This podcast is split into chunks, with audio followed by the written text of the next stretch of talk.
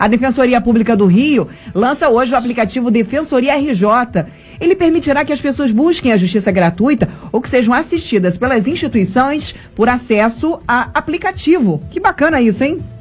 Aline, o aplicativo vai possibilitar agendamento de atendimentos, tanto remotos quanto presenciais, encaminhamento de documentações, consulta, remarcação e cancelamento de agendamentos, além de interação entre os usuários e a defensoria e informação sobre processos.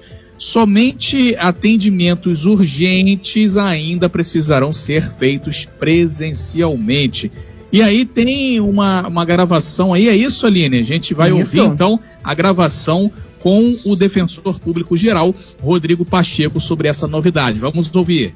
A Defensoria Pública em 2020 se viu no enorme desafio de transformar 65 anos de tradição de atendimento presencial em atendimento totalmente remoto nos 93 municípios do estado, a fim de garantir acesso à justiça e, ao mesmo tempo, a saúde e a vida é, dos seus integrantes. Uh, muito com base nessa experiência que resultou num número enorme de atendimentos, enfim, inclusive de processos judiciais, paralelo a, essa, a esse atendimento via WhatsApp WhatsApp, e-mail uh, e telefone, a Defensoria passou a desenvolver um aplicativo que fosse a plataforma oficial de atendimento remoto da Defensoria Pública. Então, com muito diálogo com, os próprios, com a própria sociedade, por meio de uh, grupos focais conduzidos pelo Instituto Tecnologia e Sociedade, com diálogo com as pessoas que trabalham na Defensoria Pública, nós entregamos no dia 14 de outubro o aplicativo Defensoria RJ, que vai ser a plataforma oficial de atendimento remoto da Defensoria Pública, uh, garantindo a segurança